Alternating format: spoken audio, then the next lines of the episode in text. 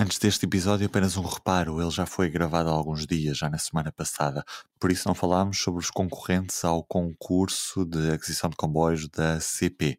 Ficará para o próximo.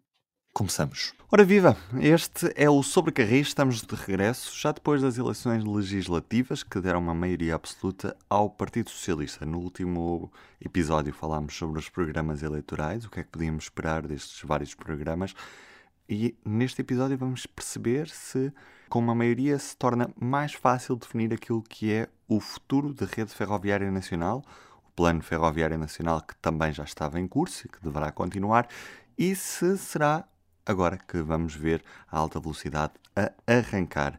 Ainda são tema a nova estação de alta velocidade em Vila Nova de Gaia, a Montparnasse do Norte, assim o diz Eduardo Vitor Rodrigues, e também o Mundial de Futebol que, pelos vistos, Portugal e Espanha têm grandes possibilidades de ficarem com esta organização e por isso a alta velocidade pode ser essencial para ligar estes dois países em 2030. Já lá vamos para já. Carlos Cipriano e Diogo Ferreira Nunes, viva, bem-vindos. Olá, viva. Carlos, vou começar por ti hoje, porque temos uma maioria absoluta. O Partido Socialista, depois de depois dos anos de José Sócrates, a última maioria absoluta foi, foi nessa, nessa, nessa época em que José Sócrates governava o país e em que a alta velocidade começou a ir para o terreno com a ligação Poceirão-Caia. Depois, entretanto, sabemos o que é que aconteceu, as coisas voltaram muito para trás. Com esta maioria absoluta do Partido Socialista, podemos esperar que finalmente haja a definição política de que a linha de alta velocidade Lisboa-Porto é mesmo para avançar e as obras começarem entretanto. Como é que, como é que estamos em relação a esse projeto, Carlos? Uh, podemos só especular sobre isso, não é? Do ponto de vista político, sim, há condições como raramente se pode encontrar para que o projeto avance. Uh, de resto, uh, já havia e há, há, na verdade, consenso político em relação à necessidade de uma nova linha Lisboa-Porto. Basta recordarmos os programas eleitorais dos partidos e penso que é relativamente consensual. E, portanto, se ainda por cima o PS tem maioria absoluta tem isso inscrito no programa e com a profissão de fé que o ministro Pedro Nuno Santos fez uh, na ferrovia, diria que do ponto de vista político há de facto condições para se avançar com isto sem qualquer oposição. Uh, resta ver se avança mesmo, porque basta olharmos para o histórico das últimas décadas e para a multiplicação de projetos e apresentação de projetos, e depois nós olhamos para a nossa rede ferroviária nacional, aquela que nós temos hoje, e o que verificamos é que poucas coisas avançaram e que o pouco se faz se atrasa e não fica tão bem feito como desejaríamos, e são projetos uh, muito aquém daquilo que seria uma rede ferroviária para o século XXI. E, portanto, se me perguntarem, olhando para o histórico, eu fico um bocadinho pessimista e não acredito que se avance com a tal linha de alta velocidade, pelo menos no calendário que foi dito que era até 2030. Se nos cingirmos apenas às condições políticas do momento, tendo em conta que o governo tem maioria absoluta e que a oposição também não está contra, então tem todas as condições para avançar e, e, dever, e deverão ser penalizados se não o conseguirem fazer. Vamos ver agora se vai avançar ou não. Agora, apesar deste consenso, uh, e não falando só na alta velocidade, o que é que nós temos também aqui previsto pelo, pelo, pelo programa do Partido Socialista? É basicamente a prossecução do que já estava no terreno, que é a continuação do Ferrovia 2020, que já vimos que foi um flop de alguma forma, um, eh, e depois avançar com o PNI 2030. Agora, o que é decisivo no, no curto prazo é uh, a nova tutela, de que forma é que vai pegar no setor, não sabemos ainda se será ou não o mesmo ministro, eu diria que é provável que sim, mas quer dizer, não entra nesse jogo do, do Toto ministro, vamos aguardar. Mas o que é decisivo, dizia eu, é um, saber quem são os novos futuros atores uh, nas empresas do setor. Portanto, a CP e a IP estão com administrações em gestão corrente e, portanto, uma das primeiras medidas do, do futuro governo será injetar uh, sangue novo ou manter quem lá está, mas é, essa indefinição tem que ser ultrapassada. Eu penso que o que é decisivo neste momento é saber com que atores é que vamos contar à frente destas empresas. Diogo, e já temos algum sinal de que tipo de atores ou que atores é que teremos à frente destas empresas, a CP oh, e a IP? Oh, Ruben, eu não vou. Não faço toto-ministros, não faço toto-gestores, como disse o Carlos. Epá, não. especular, afirmar alguma coisa agora é eu digo o nome e depois amanhã é outro e ele depois não sirve para Marcos Mendes, Paulo Portas, não, não sirve para isso. Parece não és o oráculo, Diogo, pois não? Não, de, mínima, não, de maneira nenhuma. Portanto, vamos cingir-nos aos factos, vamos ter de esperar ainda mais tempo do que, do que já estava previsto, não é?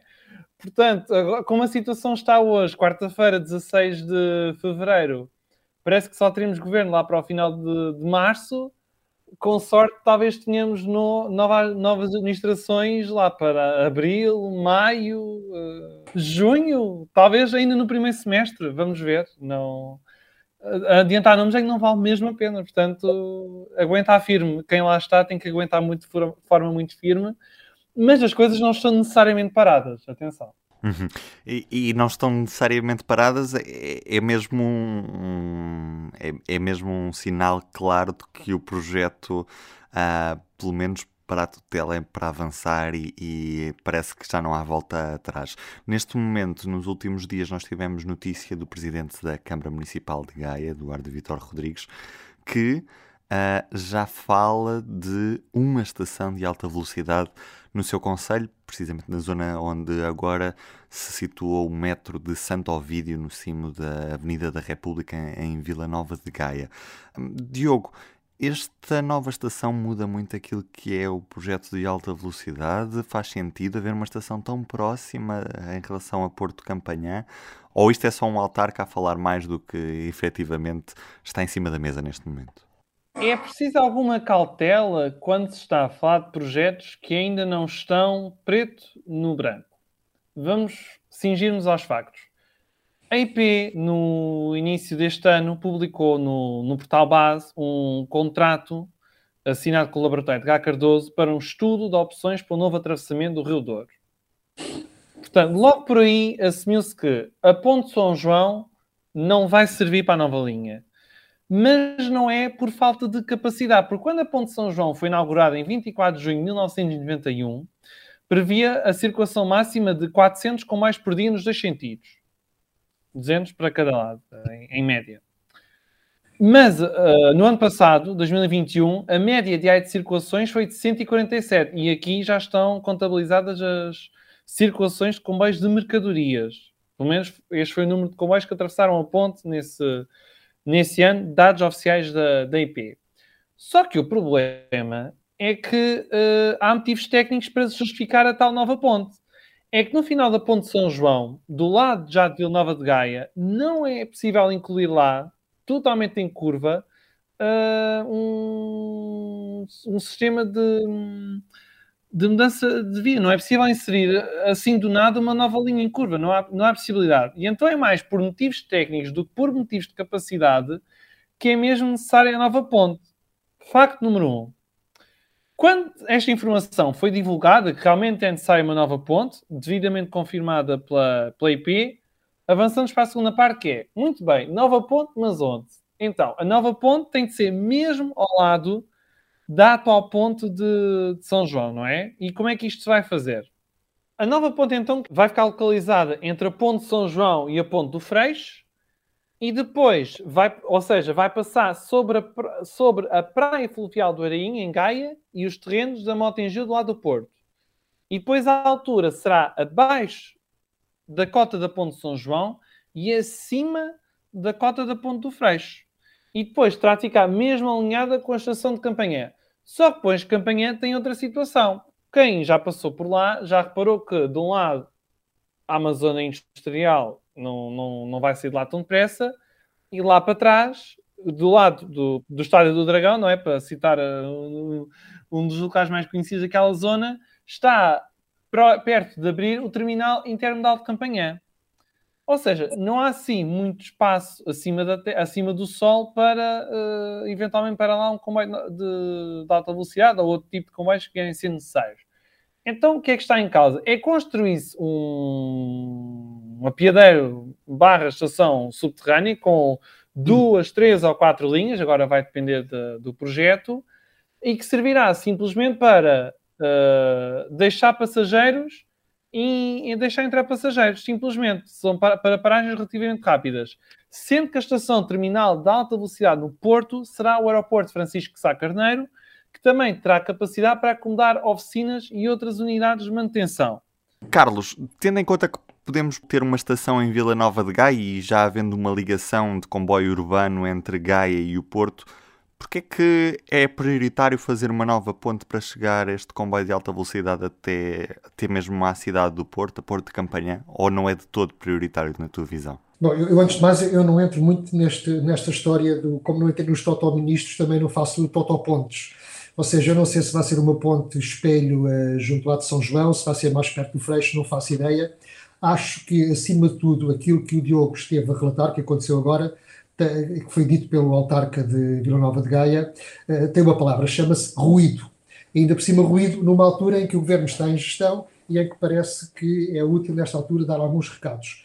Eu não sei, não faço ideia, não vou pronunciar sobre isso. Eu sei que há problemas técnicos para fazer a inserção da linha de alta velocidade em Gaia para que depois atravesse pela ponte de, São João, que efetivamente tem capacidade para receber os comboios de alta velocidade, conheço as dificuldades de inserção no terreno. Ao que parece, estava inicialmente previsto que a estação de Gaia fosse num túnel, mas não era uma grande estação, era apenas uma estação operacional, pronto, que dava para os passageiros entrarem e saírem, e que depois prosseguisse através de uma ponte mais perto do Freixo do que de, de São João, para Campanhã, para entrar também em túnel, porque o terminal de alta velocidade em Campanhã teria que ser subterrâneo. Era isto que estava mais ou menos em cima da mesa. Ok, acho muito bem que a IP pensa outras soluções, mas tudo o que se possa dizer agora, na minha opinião, é ruído. E neste caso, é ruído que interessa ao Presidente da Câmara de Gaia e que, sobretudo, quando fala numa Montparnasse em Vila Nova de Gaia.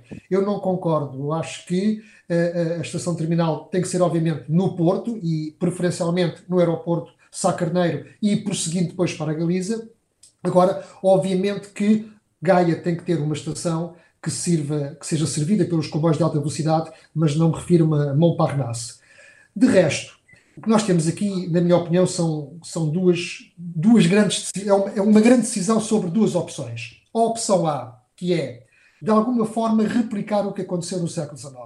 Ou seja, o caminho de ferro chega a Vila Nova de Gaia em 1863, e durante muito tempo, durante 13 anos, de Lisboa para o Porto, os comboios acabavam em Gaia, e só em 1877, 14 anos depois, é que é inaugurada a Ponte Maria Pia, que é uma grande obra para aquela época e que permite sair de Lisboa diretamente para Campanhã e depois para São Bento.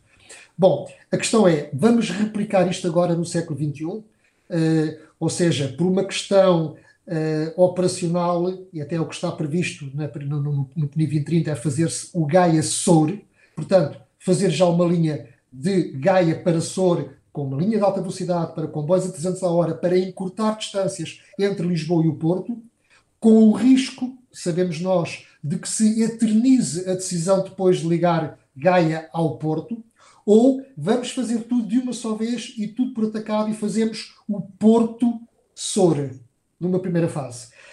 Isto tem alguns riscos, porque quando nós pomos a travessia do Douro na equação, complica muito o projeto e o meu receio é que isto atrase tudo.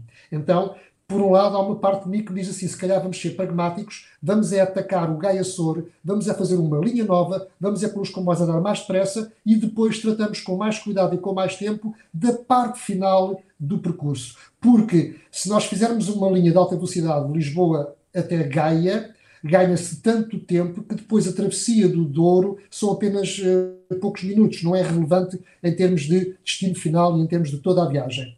Portanto, eu penso que isto são soluções abertos, em aberto. Uh, obviamente não faz sentido nenhum estação terminal, uma, uma Montparnasse em Gaia, isso é absolutamente ridículo, não faz sentido nenhum. Gaia tem que ter efetivamente uma estação que sirva a alta velocidade, penso que terá que ser subterrânea, Uh, e, portanto, basicamente é uma estação operacional, uma estação simples, o mais barato possível, porque já será cara, uma vez que vai ser num túnel, não é? E para que os comboios lá parem. Ó oh, Diogo, e faz sentido haver uma estação de alta velocidade tão próxima de Porto Campanhã? Ou seja, faz sentido Gaia reivindicar uma, uma estação de alta velocidade quando do outro lado do rio haverá essa estação de Porto Campanhã a servir os comboios de alta velocidade? Vila Nova de Gaia é um dos maiores conselhos do país em termos de população. Portanto, tem direito a reclamar muita coisa. Agora é assim, pode-se construir a estação à vontade. Montparnasse, como disse o Carlos, é um bocado exagerado, convenhamos. Então, se Gaia vai ter Montparnasse, Porto vai ter o quê? Uh, Estação Central de Nova Iorque, é? Vai ter uh, a Estação Central de Londres? Uh, vamos lá ver. Bem, mais a sério, mais a sério agora. Os modelos de exploração da nova linha podem permitir as paragens onde o gestor quiser. E até se houver, lá está, a concorrência, não é? como é expectável que exista, para aproveitar a, a capacidade no, da nova linha, podemos, por exemplo, ter a empresa A a fazer o Lisboa-Porto expresso, direto, sem paragens em mais lado nenhum.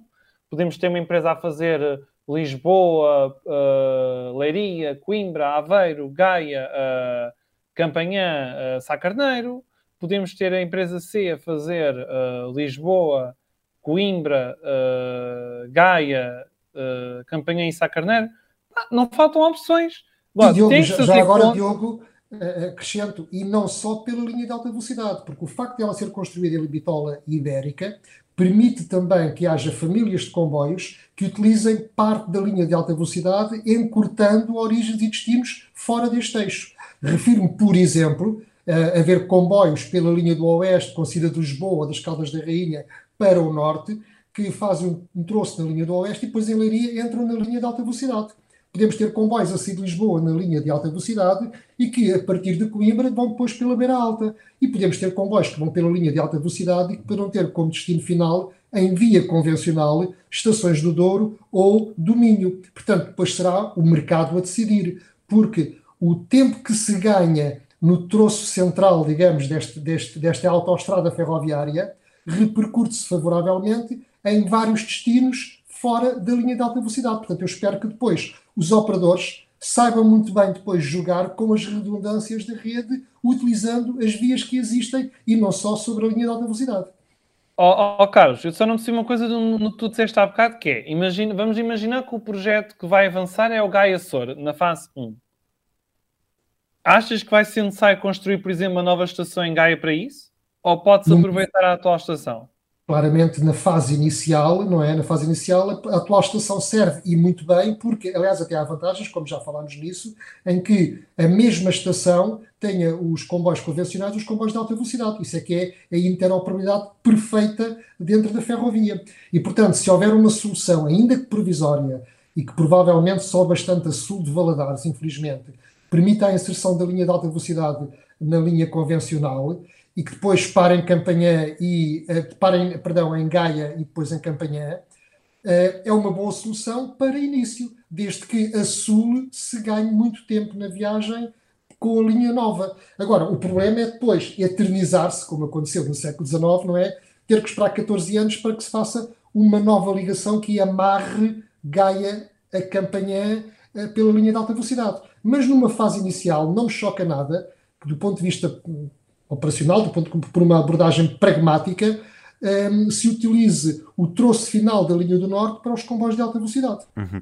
E já agora, a propósito desta questão de, de Gaia ter estação de, de, alta velocidade, não nos podemos esquecer que se olharmos para Lisboa, Lisboa-Santa Apolónia e Lisboa-Oriente serão duas estações de alta velocidade e, portanto, e ninguém questiona que o comboio, depois de sair de Santa Apolónia, para uns quilómetros mais à frente, logo de seguida, não é? Da mesma maneira como olhando para o norte e para a influência e para o tamanho de Gaia, também faz todo o sentido que alguns dos comboios possam parar uh, também em Vila Nova de Gaia, Carlos.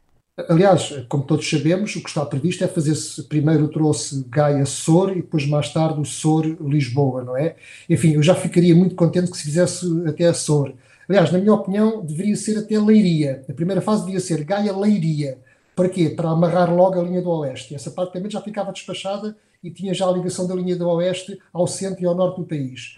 Mas quando se fizer o troço sul, eu penso que, por exemplo, a partir de, uh, já falámos sobre isso, a partir de Vila Franca, ali aquela zona do, dos suburbanos de, de, Lisboa, eu penso que a linha de alta velocidade, numa primeira fase também, os comboios de alta velocidade, numa primeira fase, entrarão em Lisboa pela linha convencional. E só que talvez mais tarde é que se irão construir aqueles túneis e viadutos na zona ali do, do, carregado a Lisboa e que serão muito mais caros. Portanto, a, a linha provavelmente vai ser feita por fases, aproveitando-se o que for mais fácil de fazer no início para se ganhar tempos de percurso e depois ir construindo e fazendo repercutir esses ganhos uh, no destino final, como eu disse há pouco.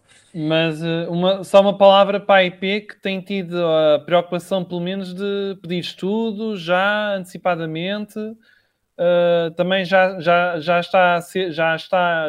Entrou em Diário da República recentemente o pedido para se fazer um estudo relativamente à quadruplicação do troço Castanheira um, a Zambuja, por exemplo, que já chegou a ter em tempos três vias, quatro vias, não falta lá espaço naquela zona portanto é só operacionalizar. Carlos? E na sequência do que tu disseste, uh, ter também atenção a boa decisão da IP relativamente às estações de, linha de alta velocidade coincidirem com as atuais. Ou seja, aqui e agora o que está previsto era que Leiria, Coimbra e Aveiro tivessem os comboios de alta velocidade a servir as estações atuais e havendo depois uma variante que passava ao largo com os comboios sem paragem Lisboa-Porto, não é? Ora bem, isto é uma questão que carece de grande explicação junto dos autarcas, junto das populações, porque à primeira vista essas pessoas vão dizer ah, nós não vamos ter uma estação de alta velocidade, porque confundem a infraestrutura com o serviço.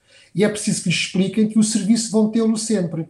E eu receio muito, por isso é há pouco falei nos novos atores para a IP, por exemplo, e para a CP e para o próprio governo, até que ponto é que vão ser permeáveis ou não a eventuais protestos de autarcas mal informados que querem uh, hastear uma bandeira com dizer temos uma estação de alta velocidade quando não faz falta nenhuma, pelo contrário, é, é contraproducente, exatamente, os Montparnasses, é, até será contraproducente que, por exemplo, Leiria, Coimbra e Aveiro tivessem uma segunda estação, porque o comboio existe para servir as populações e as populações serão melhor servidas tendo na mesma estação os comboios convencionais e os comboios de alta velocidade. Daí a minha preocupação com quem é que vai mandar nisto tudo daqui por um mês, porque é necessário não ceder a pressões dos autarcas nesse sentido, que estão, penso que mal informados e que talvez depois de devidamente informados deixem cair essas, essas bandeiras, eh, para que efetivamente haja uma boa intermodalidade e uma boa fusão, digamos assim, um bom casamento entre aquilo que é a rede dos comboios convencionais e o que vai ser a linha de alta velocidade.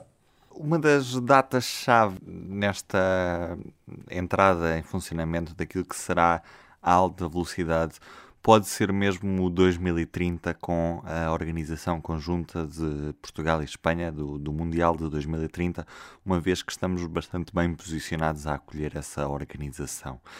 Em 2030, que e já agora, só mesmo para ficar claro, os estádios que, que vão fazer parte desta organização em Portugal serão o da Luz uh, e de Alvalade em Lisboa e o Estádio do Dragão no Porto. O que é que é possível ter em termos de alta velocidade ferroviária, quer dentro de Portugal e quer com Espanha, em 2030? Carlos. Bom, eu, eu aqui eu, eu, eu recuo um pouco no tempo até ao Euro 2004 eh, que foi, eh, parece que as coisas em Portugal só acontecem quando temos assim um grande objetivo nacional, que foi a Expo 98, depois foi o Euro 2004, e de facto para o Euro 2004 foi a última vez que a rede ferroviária teve assim um, sobressalto positivo com alguma modernização, nomeadamente a linha para o Sul, a modernização para Braga, para Guimarães, isto tudo a propósito do Euro 2004. Parece que com o futebol vamos lá. E portanto, se houver um, um, um campeonato em 2030, eh, é bem possível que sim, que as coisas se resolvam, se façam de forma a acabar a tempo e horas e que haja de facto uma boa rede ferroviária a ligar uh, estas cidades uh, do futebol em 2030. Agora, atenção que isto é uma candidatura conjunta, que é Portugal e Espanha, e então, neste caso, tudo aconselharia que houvesse também uma linha de alta velocidade de Portugal, não digo Lisboa, digo de Portugal para Espanha, para Madrid neste caso. Ora, o que está previsto aqui agora, e até por uma questão claramente política, geoestratégica, se quisermos, é que a prioridade é cozer o litoral português e ligá-lo à Galiza com uma linha de alta velocidade, e só num segundo momento é que haveria uma linha de alta velocidade para eh, Madrid, eh, eventualmente a partir de Aveiro, via Mangual de Salamanca. Uh, para já, para já, eu penso que em 2030, para Madrid, o que vamos ter é a linha para Évora e Elvas Badajoz já a funcionar, que já tem uh, perfil de alta velocidade, não é uma alta velocidade pura e dura, mas tendo em conta que do lado de lá a alta velocidade também está a chegar a Badajoz, portanto haverá talvez uma, uma ligação, não direi muito boa, mas razoável entre Lisboa e uh, Madrid. O que é que falta aqui nesta equação, só para completar o puzzle? O que é fundamental aí depois é haver uma terceira travessia do Tejo. E, e, nesse caso, só para termos noção, com uma terceira travessia do Tejo, quanto tempo é que conseguiríamos poupar nessa viagem de Lisboa a Madrid? Quanto é que se poupa para Madrid, ou para o Alentejo, ou para o Algarve, não é? Claro. Eh, depende, depende da perspectiva. Ou seja, aparentemente, uh, podíamos dizer, ok, poupa-se pelo menos 25 minutos, porque é um facto que nós saímos de Santa Apolónia, damos a volta pela ponte 25 de Abril e, passado 50 minutos, estamos em frente a Santa Apolónia, do outro lado do rio, no Pinhal Novo, não é? Agora, há que ter em conta também o seguinte: é que muita gente que vai para o Alentejo e Algarve apanha o comboio em Sete Rios e Entre Campos. E, portanto, se o comboio sair da Gar do Oriente para Sul, há que contar também com os 20 minutos que demora do centro de Lisboa até ao Oriente, que é de facto um bocadinho excêntrico em relação ao centro da cidade. E por isso, ok, pode-se dizer que se pode poupar para uns 25 minutos, meia hora, mas na prática, quem apanha agora o comboio em Sete Rios e depois tiver que vir apanhar a Santa Apolónia, o tempo de viagem é, é pouco reduzido, digamos assim. Mais ou menos, para quem, para quem vem do centro e do norte do país. Ó oh, Carlos, desculpa ter-te interromper, mas olha uma coisa: se em 2030 se concretizarem as obras que estão previstas para agora, teremos a quadruplicação de Braço Prata até, até Romarieiro. Logo aí não poupas pelo menos uns 10 minutos, porque resolves o gargalo. Está bem, mas tens sempre que sair do centro da cidade para ir para o Oriente para depois apanhar o comboio para sul. E atualmente, tu no centro da cidade apanhas o comboio direto para sul. Portanto, obviamente que a terceira travessia vai encurtar o tempo de percurso, mas para quem está no centro de Lisboa não vai encurtar assim tanto.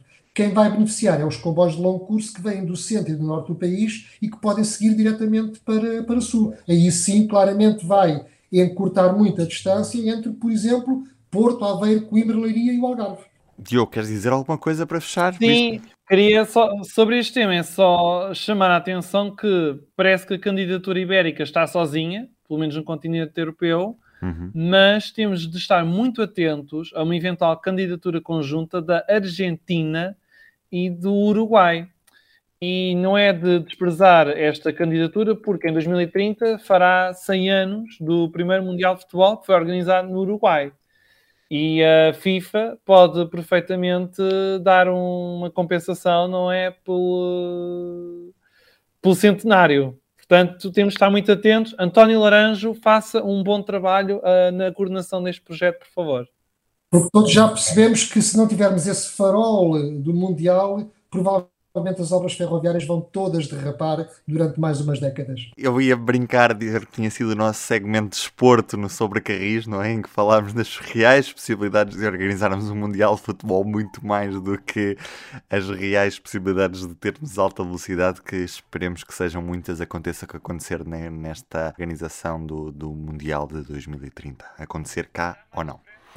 Se calhar mais pressa ganhamos um Mundial do que organizamos um Mundial, mesmo em parceria. Vamos ver, ver, vamos ver. Em qualquer dos casos, para quem fala em gastos assim enormes no que toca a estádios, pelo menos eles já são feitos, portanto, acho que aqui é meu título pessoal, acho que hum, teríamos muito a ganhar se pudéssemos ter essa organização. E ao contrário do que aconteceu em 2004, em que fizemos alguns estádios que hoje sabemos que não serviram para aquilo que foi planeado, eu acho que esta organização do Mundial de 2030 podia trazer muitos benefícios para o país. Posto isto, queria só mesmo fechar com um pequeno anúncio. Uh, está disponível no site da petição pública uma petição com o título contra o encerramento da Estação Central de Coimbra. À hora que estamos a gravar, já assinaram mais de 1500 pessoas. A petição pede precisamente que a estação de Coimbra A, a estação que fica no centro da cidade de Coimbra não seja encerrada ao tráfego ferroviário, algo que está previsto no âmbito do projeto da mobilidade de Mondego, com a substituição da ferrovia pesada por um sistema de Metrobus, que no fundo são autocarros elétricos em canal dedicado. Posto isto, a petição tem o nome contra o encerramento da Estação Central de Coimbra é muito fácil de encontrar no site Petição Pública. Diogo Ferreira Nunes, Carlos Cipriano, um grande abraço e até ao próximo episódio. Tchau, até à próxima. Grande abraço. O público fica no ouvido.